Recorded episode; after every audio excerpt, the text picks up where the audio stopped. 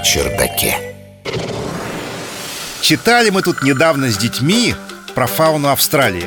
Там, если вы помните, почти исключительно сумчатые живут, не считая дикой собаки Динго. Но оказалось, что есть там еще так называемые однопроходные. Это утконос и ехидна. Ну, очень, очень странные животные. Научный журналист Егор Быковский. Вот вам, дорогие друзья, подборка максимально странных фактов про утконоса, про которые вы, возможно, не знали. Во-первых, помимо предельно странного внешнего вида, у утконосов напрочь отсутствует анус. Вместо этого у них клоака, как у птиц, или рептилий.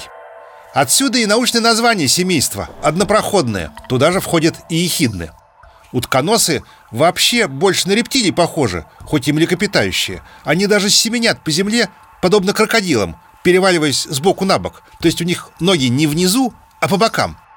Температура тела утконоса при этом довольно низкая, в районе 32 градусов, и варьируется по желанию животного.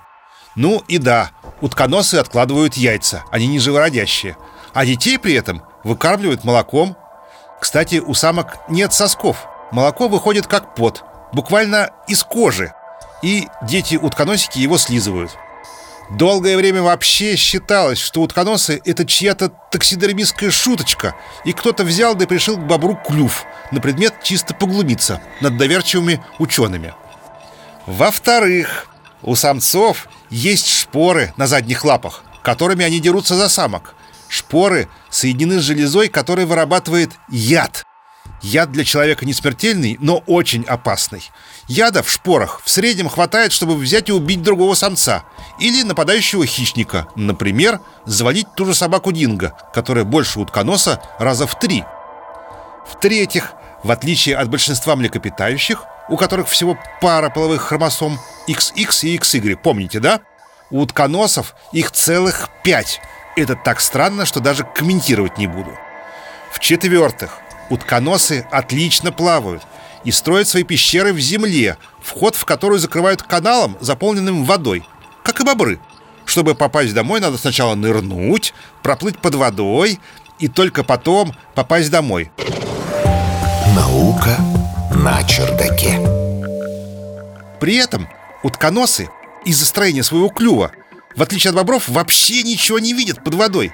Носовые отверстия у них на верхней стороне клюва – Ушных раковин нет.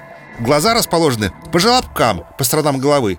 И когда утконос ныряет, края этих желобков и клапаны ноздрей смыкаются. Так что под водой утконос не только не видит, но и не слышит, и не нюхает. Секундочку, спросите вы, но как же в таком случае они охотятся на раков, рыб, насекомых, личинок, тому подобное? А очень просто. Утконосы фактически единственные в мире млекопитающие, обладающие электрорецепцией и электролокацией.